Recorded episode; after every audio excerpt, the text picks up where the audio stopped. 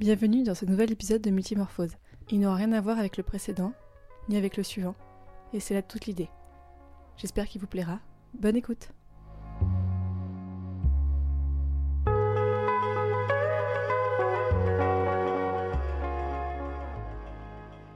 Bonjour à toutes et à tous. Pour ce nouvel épisode de Multimorphose, nous sommes réunis pour parler de religion, un vaste sujet, n'est-ce pas? Aujourd'hui, nous allons principalement parler de christianisme et évoquer des thèmes tels que la vocation, l'appel à la foi et leur place dans les textes. Avec une petite précision cependant, nous ne sommes ni théologiens ni spécialistes de la religion. Nous allons aujourd'hui évoquer des histoires personnelles, notre rapport à la foi et les textes sur lesquels nous avons des connaissances à l'instant T. À aucun moment, nous ne prétendons être des experts. Autour de la table, nous sommes trois. Je suis Laetitia Reboulot, journaliste rédactrice en chef de l'agence LR Media et ancienne animatrice de l'émission Rencontre avec sur Yveline Radio. À mes côtés se trouvent Noémie Marijon et Martin Gamera, que je vais laisser se présenter. Noémie? Alors moi je suis Noémie Marijon, je suis historienne et bibliothécaire. Aujourd'hui je vous parle de mon siège de, peut-être euh, dernier des Mohicans des cathos de gauche, puisque je fais partie de la communauté Mission de France. À toi Martin. Eh ben, bonjour euh, tout le monde. Euh, je m'appelle Martin, euh, Martin Gamera ou Gama- Gamara, ça dépend quand j'ai envie d'être euh, sérieux ou pas. Je suis ici euh, pour parler aussi euh, plus d'itinéraire personnel qu'autre chose parce que euh, je m'inscris euh, complètement dans le, petit disclaimer qui a été fait en intro par Laetitia. Euh, Je suis ni théologien euh, ni même euh, amateur éclairé. Je suis juste euh, quelqu'un qui a eu un parcours personnel. En lien avec le sujet de la foi et de la religion, et c'était c'était ça que je trouvais intéressant de, de partager aujourd'hui euh, avec vous et avec euh, nos auditeurs et auditrices, bien sûr. Merci beaucoup à tous les deux. La problématique que nous allons aborder aujourd'hui est la suivante. Comment viennent, ou ne viennent pas d'ailleurs, la vocation et l'appel à la foi? D'ailleurs, ces deux choses sont-elles similaires? Pas vraiment. Pour l'illustrer, nous avons fait appel à plusieurs témoignages, à commencer par les nôtres, et je voudrais commencer par donner la parole à Martin. Bah, merci Laetitia. Je vais juste faire un témoignage parce que j'ai rien de très concret à apporter sur le, sur le débat, mais en fait, quand on a commencé ce petit euh, projet, euh, on a réfléchi à aborder euh, ce thème de la religion de manière générale de plusieurs façons. On pourrait le faire de mille façons différentes. On s'est focalisé sur cet aspect-là. Moi, c'est un truc qui me perturbe pas, enfin, qui me questionne beaucoup, c'est quelle est la différence entre la vocation et, et- et la foi. Pour ma part, euh, j'ai grandi dans une famille, on va dire plutôt catho de gauche, qui m'a laissé le choix d'être baptisé ou pas. Donc j'ai pas été baptisé à la naissance. Mes parents ont voulu que ce soit moi qui fasse mon, cheminement personnel, ce que j'ai fait. Je suis allé au catéchisme et j'ai suivi tous les enseignements religieux et j'ai demandé le baptême et j'ai été baptisé à l'âge de, de 10 ans. Et euh, je garde un très beau souvenir de tous les enseignements que j'ai reçus euh, à ce moment-là mais euh, je, je, je peux pas dire que c'était un, un vrai appel à la foi finalement. Pour le coup, c'était euh, plus un, un appel à une, j'ai envie de dire, à une vocation qui n'était pas une vocation euh, d'ecclésiastique, mais une vocation de, de croyant dans un contexte, euh, un contexte social et familial donné. Donc ça, c'est- un, un premier élément, c'est-à-dire que je me suis jamais senti en, décalage avec les gens avec qui j'étais d'un point de vue valeur, d'un point de vue euh, partage de plein de choses. Mais la, notion de, de, de foi, elle est très, euh, je la trouve très intime et très, euh, comment dire, très mystérieuse pour moi encore, même maintenant. C'était un, un- premier élément de témoignage que je voulais apporter, j'en aurais peut-être d'autres à apporter par la suite. Après, l'autre point que je voulais dire, c'est que bah ça, peut-être vous pourrez re- rebondir et réagir dessus sur ces deux points-là. Même quand j'étais enfant, j'étais hyper euh, marqué et impressionné par euh, le, célibat des prêtres. Le fait que les prêtres devaient être célibataires. Et je me suis toujours demandé, malgré mon, mon approche compliquée de la notion de foi, est-ce que j'aurais pas pu être tenté à un moment donné de, de- réfléchir à une carrière ecclésiastique s'il n'y avait pas eu ce barrage euh, du célibat des prêtres en fait? Et je, je sais pas ce que vous en pensez, mais c'est, ça, ça m'interpelle en fait. Euh, écoute, moi j'ai eu un cheminement qui était un petit peu similaire au tien, puisque euh, je viens d'une euh, d'une famille qui n'est pas du tout religieuse, hein, mes parents sont athées, Euh, mais mon père a tenu à nous présenter euh, les différentes religions, même si on a été euh, baptisé à la naissance, ce qui est un petit peu, euh, un petit peu étrange étant donné la, la famille. Alors, je te rassure, Et, en pas fait- du tout. Ça se voit Très vachement. bien. Et en fait, c'est moi qui me suis euh, personnellement intéressée euh, aux églises d'abord parce que euh, le bâtiment me fascinait quand j'étais petite. Donc mon père m'a beaucoup emmené à l'église à ma demande et c'est moi qui ai voulu faire du catéchisme. Je me suis beaucoup intéressée à la religion. J'ai eu l'impression d'avoir une vraie révélation en fait. J'étais passionnée par le christianisme. J'allais à l'église toutes les semaines. Euh, j'ai participé à des retraites, à des missions. J'ai fait ma communion. J'ai été enfant de cœur. Et en fait, euh, vers l'âge de 14 ans, alors que j'ai été pendant très longtemps persuadée que ma vocation était d'entrer dans les ordres, j'ai commencé à me poser des questions sur la religion et notamment au célibat qui était imposé aussi bien aux prêtres qu'aux aux bonnes sœurs et aux religieux en général.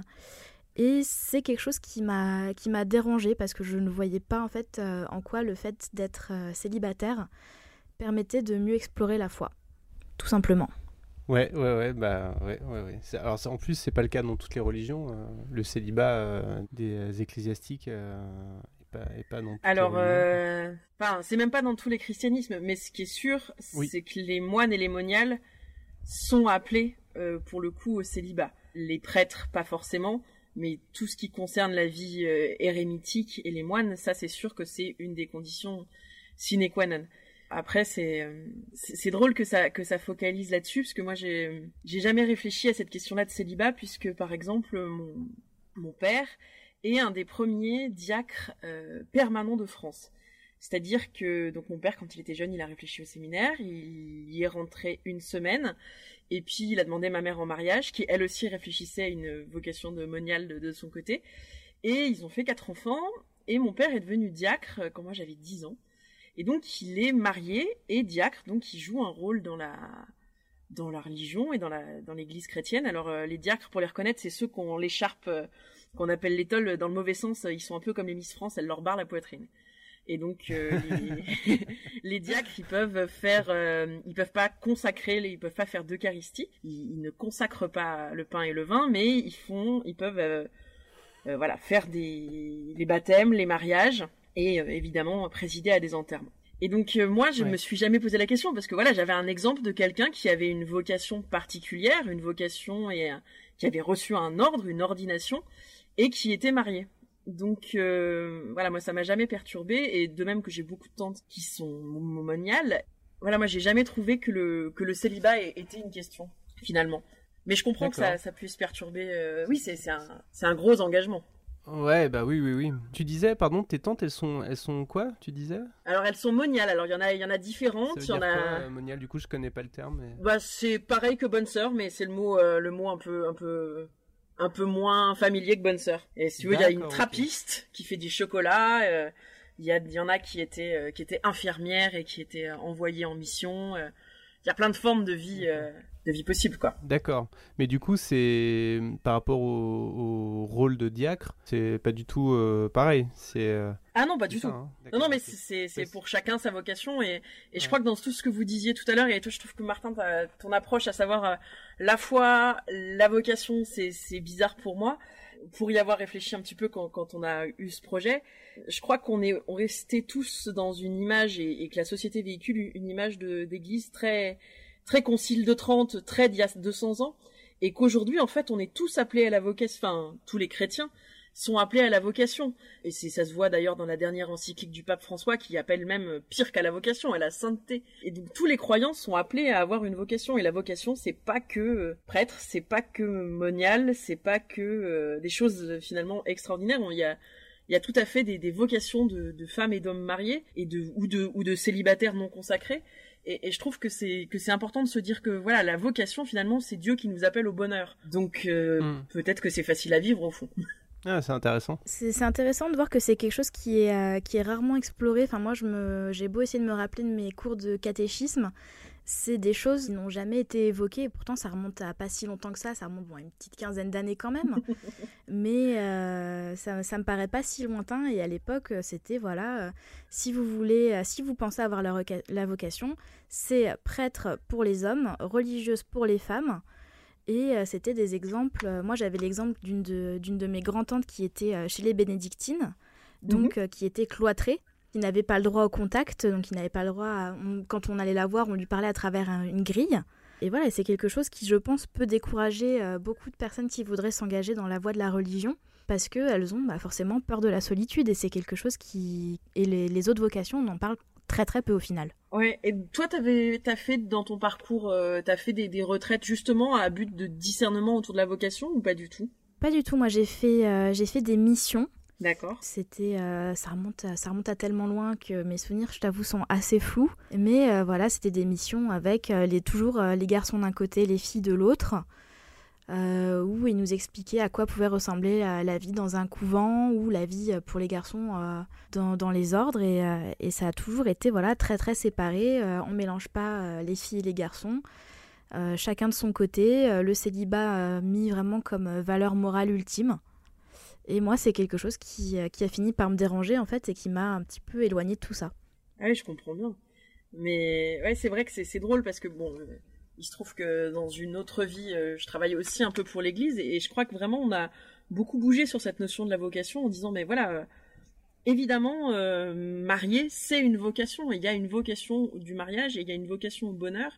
Et dans, dans les extraits audio qu'on va passer, il y a quelqu'un qui dit que c'est une terre promise et que tout, tout le monde est appelé à ça. Et, je trouve ça dommage de, le restreindre à, des vocations qui que j'appellerais pas des, oh, qui sont peut-être des vocations de l'extrême. Je veux dire, tout le monde n'est pas appelé à être trappiste et à plus jamais parler à sa famille ou à se lever euh, quatre fois par nuit pour euh, pour prier, même si c'est super beau. Et moi, je, je sais que dans ma vie de foi personnelle, moi, je me lève pas quatre fois par nuit. J'ai même du mal à me lever le matin. Et du coup, savoir que quelque part euh, dans le monde, il y a des gens qui ont une vie ultra réglée et qui prient et qui prient entre autres pour moi ce que je prie pas. Ça me fait du bien de savoir que je peux avoir ce ce soutien-là de d'hommes et de femmes qui ont tout lâché, même si moi je me sens pas de tout lâcher pour Dieu. C'est intéressant, hein. c'est pas des choses qu'on entend souvent. Euh, je trouve ça, je trouve ça sympa de, de, pouvoir avoir ce type de discussion et de, et de débat. Euh, surtout qu'en ce moment, euh, ce qu'on entend le plus sur la religion chrétienne et les religions de manière générale, c'est souvent des choses très extrêmes ou caricaturales.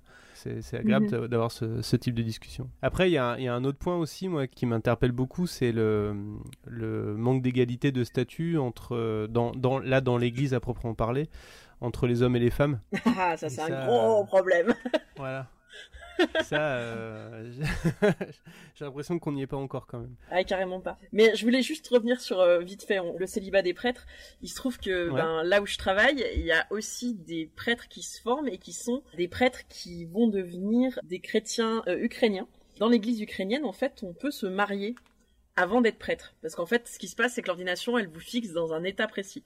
Donc euh, si vous êtes célibataire avant l'ordination, vous resterez célibataire, et si vous êtes marié avant l'ordination, vous resterez marié.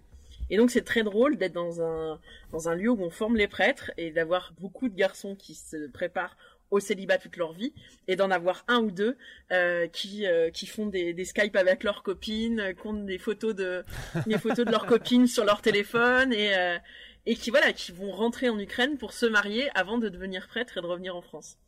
Donc euh, sur cette question-là, c'est pas c'est pas forcément fixe fixe quoi. Le la question du mar enfin de l'ordination des hommes mariés et pas l'inverse euh, est possiblement euh, voilà accessible. Alors après, je me souviens plus ce que tu disais, Martin. Tu relançais sur ah oui sur l'égalité homme-femme.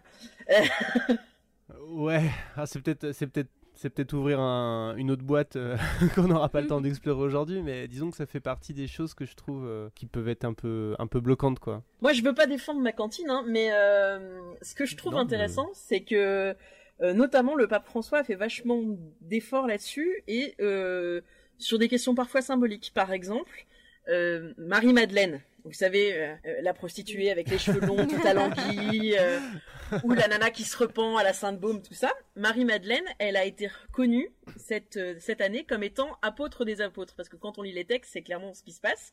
Euh, c'est-à-dire que Marie-Madeleine, elle voit euh, que le corps de Jésus n'est plus là, et elle va le dire aux apôtres. Qui après lui disent non, non, non, non, non, laisse tomber, on se débrouille.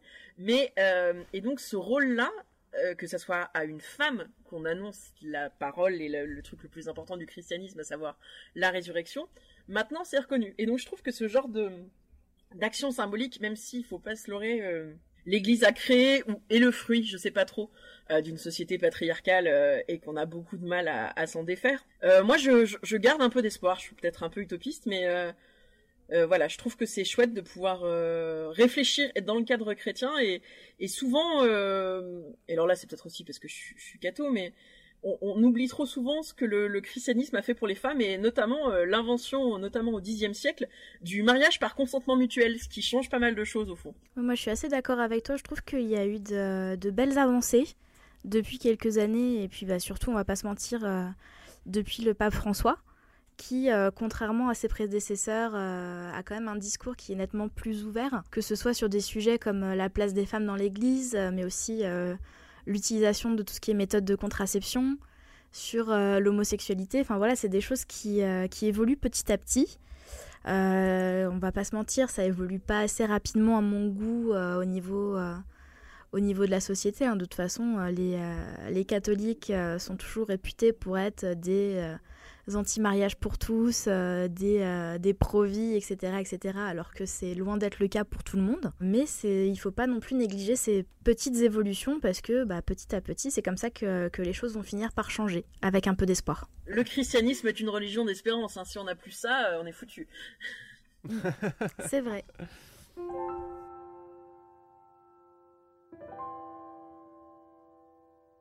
Je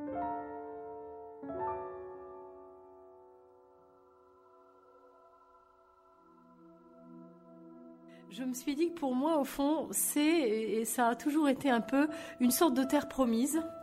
Euh, alors bien sûr qui n'est pas définitive parce que bon ça reste euh, bah, une étape sur notre chemin et puis l'au-delà on verra bien mais je, la compare beaucoup à une terre promise que l'on découvre euh, peu à peu ou, tout d'un coup, pourquoi pas. Alors grâce à, la lumière de Dieu quand même, hein, c'est pas une question de recherche euh, uniquement personnelle par ses propres forces, mais une terre promise dans laquelle on découvre qu'on va pouvoir se déployer là, voilà, dans tel, euh, tel choix de vie, dans telle réalité. voilà, pour moi c'était la, vie religieuse et je, découvert peu à peu que finalement je pouvais me déployer là dans mon humanité et dans ma relation à Dieu et donner le meilleur de moi pour porter du fruit.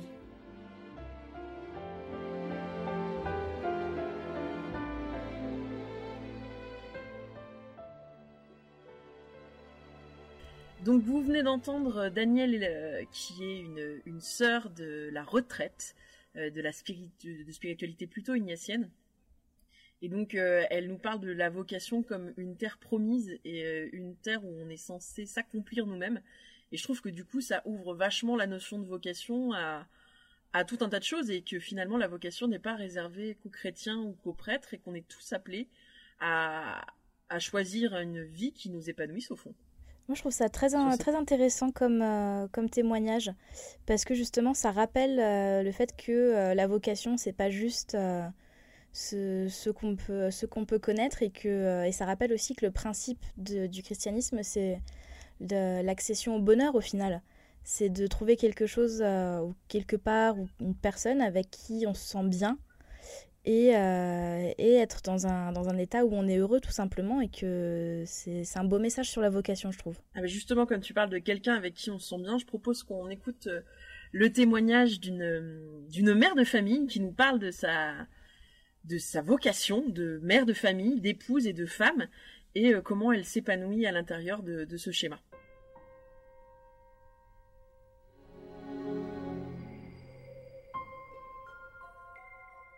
Moi, il y, a encore quelques, euh, quelques années, je considérais la vocation uniquement sous l'angle religieux, sacerdotal.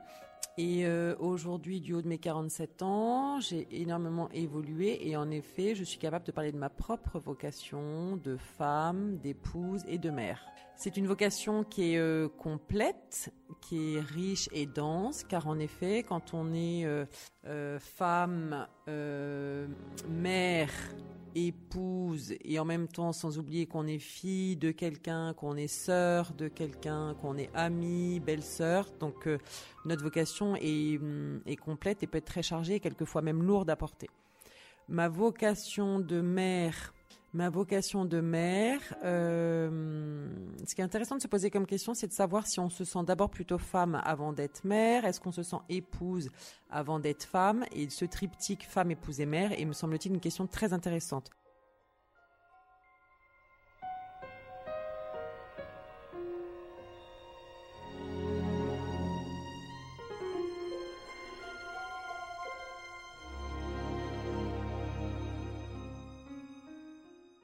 Donc on vient d'entendre Delphine qui a 47 ans, quatre enfants, un mari et, beaucoup de choses dans sa vie et qui donc euh, nous parle de sa vocation de femme et je crois que ce qui est intéressant dans, cet extrait, c'est aussi qu'elle elle focalise pas uniquement sur cette question de, maternité et d'enfants et qu'il y a plein de femmes dans l'Église ou, catholique qui, qui, se sentent appelées en tant que femme et pas forcément en tant que mère. En tant que femme, tu veux dire, euh, quand tu dis en tant que femme et pas en tant que mère, tu, l'entends dans quel sens euh, e-, exactement, euh, concrètement en fait? Je crois que, enfin, je, ne peux pas parler pour elle. après, je peux parler pour moi en tant mm. que, en tant que femme célibataire et croyante. Et je suis sûre que, par exemple, la notion de fécondité qui est très souvent liée à la question de vocation, puisque on le verra dans d'autres extrêmes, et la question de savoir comment ma vocation, comment je sais que ma vocation est la bonne, ça passe souvent par euh, est-ce que ma vocation elle est féconde, elle donne du fruit? Et donc souvent chez les femmes mariées, on peut avoir tendance à dire que ma vocation elle donne du fruit parce que je fais des enfants. Et mais euh, voilà, j'en parlais euh, il y a pas longtemps avec une autre amie chrétienne qui, elle vient de se marier mais un peu tard et qui de fait n'aura pas d'enfants et qui disait c'est pas pour ça que c'est pas pour parce que j'aurai pas d'enfants que je suis pas une femme et que voilà et cette question de la fécondité d'une vocation elle peut apparaître sous plein d'angles différents et je crois que c'est ça qui est vraiment intéressant dans le christianisme. C'est une, une religion aussi euh, qui invite à, à se laisser décentrer, retourner et, des fois on n'obtient pas ce qu'on veut ou pas la fécondité qu'on veut, mais ça ne veut pas dire qu'on porte pas du fruit euh, autrement. C'est assez intéressant même en, en parallèle avec euh, la société actuelle où les femmes ont un petit peu envie de se libérer de cette idée qu'une femme est là pour avoir des enfants, pour être mère de famille. C'est quelque chose euh, qui était euh, très vrai peut-être à l'époque, euh, peut-être pas de nos mères, mais en tout cas de nos grands-mères. Mais aujourd'hui, on a envie d'être d'être accompli en tant que femme sur tous les points de vue, qu'on ait envie d'être mère ou pas, qu'on ait envie d'être mariée ou pas, qu'on ait envie de travailler ou pas. Et, voilà, pour moi, c'est quelque chose qui, qui, résonne vraiment avec la société actuelle. Cette vocation à être une, une femme qui n'est pas forcément, qui ne se définit pas en tant que comme étant une mère, ça vous paraît euh, pouvoir se nourrir d'une foi, euh, d'une foi religieuse ou en tout cas c'est pas incompatible? Pour moi, il n'y a, a, rien, y a rien d'incompatible entre, euh, entre tout ça en fait. On, est vraiment dans une époque où on est tous d'accord pour dire que les femmes peuvent être ce qu'elles veulent. Et, et, la religion ne doit en aucun cas être un frein parce qu'à partir du moment où on vit une religion comme une comme une façon de se brimer, en fait, pour moi, c'est ça, ça coupe tout l'intérêt de la religion qui est censée nous permettre de nous épanouir. Je veux pas me la jouer historienne rabat-joie, mais euh, la religion et notamment le christianisme a été euh, a été le lieu pour plein de femmes pour euh, s'extirper d'un d'un destin qui leur était un peu forcé, notamment au Moyen Âge. quand on regarde Sainte Claire, l'amie de Saint François d'Assise, ben c'est assez badass pour une jeune fille d'assises au 14e, euh, de, de 13e, 12e, je sais plus, on va dire 12e, euh, de dire bah en fait euh, je vais pas me marier, donc je vais pas poursuivre le nom de mon père, je vais pas faire ce qu'on attend de moi. je vais me faire couper les cheveux par Saint François et je vais aller vivre dans la nature si ça vous dérange pas trop. donc, donc finalement, le, voilà, le, la foi, c'est aussi un lieu où une femme peut se retrouver et, et dire des choses fortes. Et il y a des femmes docteurs de l'Église, il y a des femmes, et même dans la Bible, il y a des femmes qui sont carrément carrément costaud, ne serait-ce que la Vierge Marie. Alors évidemment, on a tout un imaginaire 19e siècle, mais euh, la Vierge Marie aussi, c'est une nana de 14 ans euh, en, Israël au 1er siècle qui dit bon alors en fait, je suis enceinte, euh, pas de mon mari, mais ça va le faire. C'est une situation pas simple au fond. Et que, la, que, la, que la Bible mette en, en valeur ce genre de figure, moi je trouve ça génial et et on a souvent une lecture un peu trop euh, polissée de la Bible, et donc euh, je trouve que c'est vachement chouette de pouvoir voir à quel point les textes euh, sont hardcore, parlent un peu de tout, et parlent surtout des femmes, et même parfois, parfois de leurs règles. Moi j'adore voir que le texte, qui a été rédigé il y a encore beaucoup, enfin il y a très longtemps, puisse, et rédigé par des hommes, parle, parle des règles des femmes, parle de la sexualité, parle de la jalousie, parle de la vie au fond. Et, on a trop tendance à négliger ces textes-là qui, nous parlent vachement. Est-ce que de ton, de ton point de vue d'historienne, euh, tu penses qu'il y a une, euh, une, méconnaissance de la Bible en France aujourd'hui? Et qu'il euh, y a des passages qui gagnent à être connus?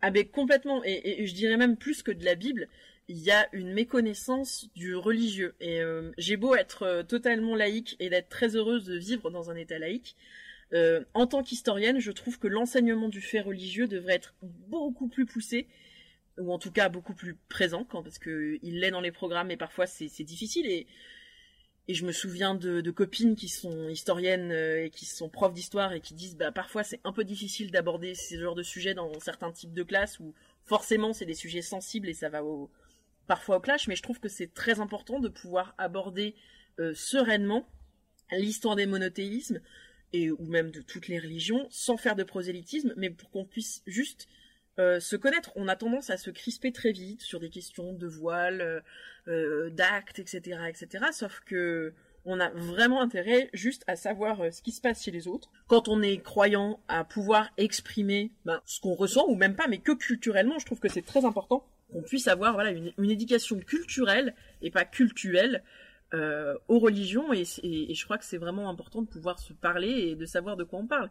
Et notamment euh, de, des textes enfin là je dis nous euh, en tant que chrétienne euh, des textes qu'on a en commun euh, avec les avec les juifs donc tout l'ancien testament et des personnages qu'on a en, en, commun avec les musulmans c'est hyper important. Enfin ça aide vachement à à aller euh, dans le rapport avec les musulmans quand on sait que la Vierge Marie, elle est citée dans le Coran et plein de fois et que Jésus aussi. Je veux dire, c'est des choses qui rapprochent et je crois que l'interreligieux, euh, c'est vraiment quelque chose de capital. Ah, c'est clair, un... bah, je suis bien d'accord avec toi. Hein. Je pense qu'on on gagnerait vraiment à avoir des enseignements euh, multireligieux. Je sais pas si c'est le bon terme, mais en tout cas, dès le plus jeune âge et, et qui reviennent à, à l'essentiel, quoi. Je, je, suis aussi assez d'accord. Moi, c'est quelque chose que, que mes parents ont essayé de nous transmettre parce que eux, étaient, eux étant athées, ils n'étaient pas croyants du tout dans aucune religion, mais ils ont tenu à nous présenter en tout cas trois grands types de religions. Ils nous ont parlé donc de la Bible, du Coran. Euh, ils nous ont emmenés euh, dans, dans, des mosquées. Ils nous ont parlé euh, du judaïsme. Enfin, ils, ils, ils voulaient vraiment qu'on ait une idée générale avant de faire notre, notre propre choix d'être athée ou de euh, s'intéresser à une religion ou à une autre. Et euh, pour moi, c'est quelque chose qui, est assez important, c'est qu'il faudrait arrêter d'opposer les religions les unes aux autres, euh, d'être dans cette guerre de mon Dieu est meilleur que ton Dieu parce que ton Dieu n'existe pas, parce que ceci ou cela, euh, et essayer au contraire de, de, rassembler, qui est le point commun au final euh, entre les messages de toutes les religions, c'est le rassemblement. Oui, oui, et puis en plus, je crois qu'il ne faut pas non plus opposer les religions et l'athéisme, je crois qu'on peut, on peut vivre, enfin, des, des, spiritualités plus laïques. Je crois que c'est important qu'on puisse reconnaître chacun ce que ça nous apporte et dire ce que ça nous apporte et pas, et pas forcément mettre tout sur la religion. On, on le sait, il y a plein de gens qui vivent, qui vivent sans religion et, et, et, si ça leur va, tant mieux. Mais, mais voilà, moi, ce qui m'interroge beaucoup là-dessus aussi, c'est bah, de fait, parce que mon père est diacre, je vois beaucoup de gens qui viennent demander le baptême pour leurs enfants sans forcément être très pratiquants. Et je me dis, c'est fou qu'il y a encore ce besoin de se raccrocher à quelque chose, que ce soit culturel ou besoin d'aller faire des jolies photos pour son mariage dans une église. Mais je me dis que ça veut dire aussi quelque chose d'une foi qui reste... Latente et, et là d'un point de vue anthropologique j'ai un peu tendance à dire que quand même l'humain a une aspiration à, à quelque chose au-dessus de lui qui le décentre un peu et, et que, que c'est bien que, que chacun puisse trouver euh, s'il a un appel à, à la religion qu'il puisse le trouver euh, dans n'importe laquelle euh, des choix des choix religieux qu'on a finalement aujourd'hui.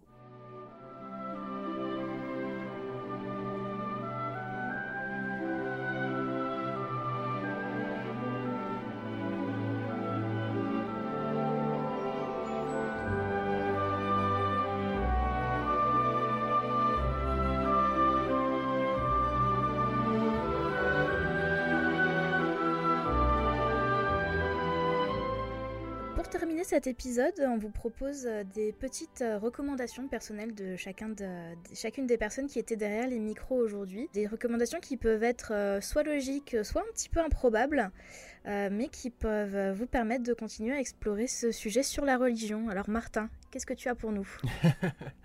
Alors, je me suis mordu la lèvre deux fois pendant ce podcast pour pas mentionner euh, Michel Sardou, parce que...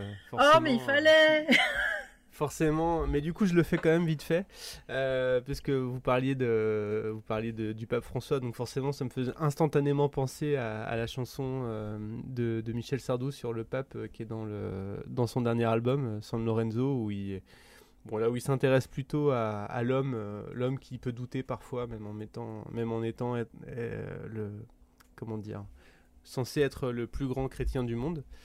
Donc bon, j'aime bien cette chanson, mais surtout, y a, je pensais quand on parlait du célibat des prêtres, forcément à la chanson de Michel Sardou, Le curé, où le refrain c'est, enfin le personnage qu'il incarne dans la chanson, c'est un, curé qui dit ah bon Dieu si on était deux. Donc c'est une chanson euh, sur un curé qui se lamente euh, d'être obligé d'être célibataire.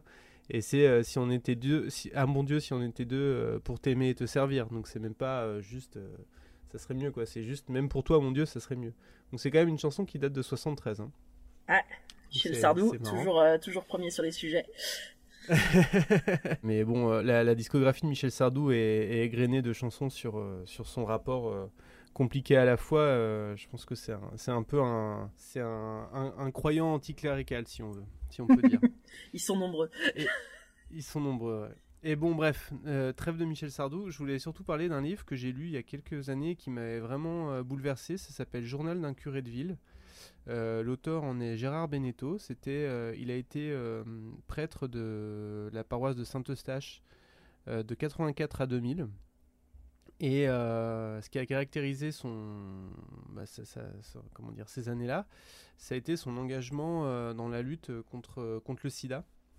Et il a été euh, très très présent pour, pour aider localement à la lutte contre les ravages du sida dans les années 80-90, qui ont été vraiment les années piques de la, de la maladie.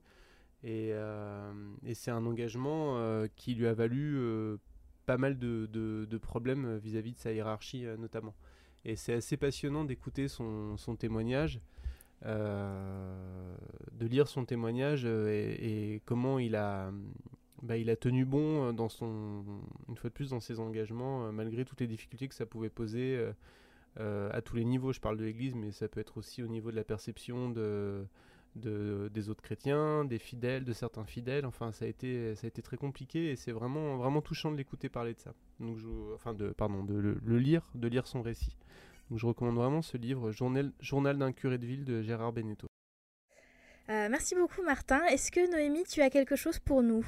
Oui, j'ai, enfin, j'ai plusieurs choses, mais je vais essayer de me limiter. Ma première idée, c'était de vous parler de la vie de Brian des Monty Python, mais je crois que c'est pas la peine. Je voulais vous parler d'un bouquin d'un historien, alors ça peut faire un peu peur comme ça, mais le, texte est, enfin le, le, titre est, est, frappant et ça dit bien ce qu'il y a dans le bouquin. Ça s'appelle Dieu changea de sexe pour ainsi dire, la religion faite femme entre le 11e et le 15e siècle de Jacques Dallarin. Alors euh, c'est un, un, livre d'historien un peu, un peu sérieux, mais euh, ça parle de la vocation de femmes qui sont complètement euh, illuminées par le Christ et qui utilisent la vocation pour finalement exprimer quelque chose de leur féminité profonde. Et donc c'est des histoires de femmes en Italie qui deviennent ce qu'on appelle des folles en Christ, c'est-à-dire qu'elles qu'elles parcourent la ville en disant mais j'ai péché et puis qu'elles se nourrissent plus que de l'eucharistie. Enfin, c'est complètement déconnecté de la vision qu'on a du christianisme aujourd'hui. Mais moi, ça m'a euh, ébloui euh, à quel point des femmes peuvent être, euh, voilà, vivre leur religion à fond. Et c'est pour ça que ce livre m'a plu. Bon, et toi, Laetitia, alors? Bah, Écoutez, je pensais que ça allait être un petit peu original, mais après la chanson de Michel Sardou, je me dis que c'est peut-être pas si hors sujet que ça. moi, je vais vous parler de la série Grey's Anatomy. Voilà, c'est pour la petite histoire, c'est aussi quelque chose qui m'avait inspiré pour participer à ce podcast-là. Alors attention, euh, spoiler si vous n'êtes pas tout à fait à jour euh, dans la saison qui est actuellement diffusée aux États-Unis, euh, c'est le moment de couper le son pendant une petite trentaine de secondes. Mais dans cette saison, il y, a un épisode, il, y a un, un personnage que tout le monde connaît bien, qui est le personnage d'April, qui est connu pour être la croyante très très très croyante. Pas de sexe avant le mariage, le baptême, l'église tous les jours, les prières, etc. etc.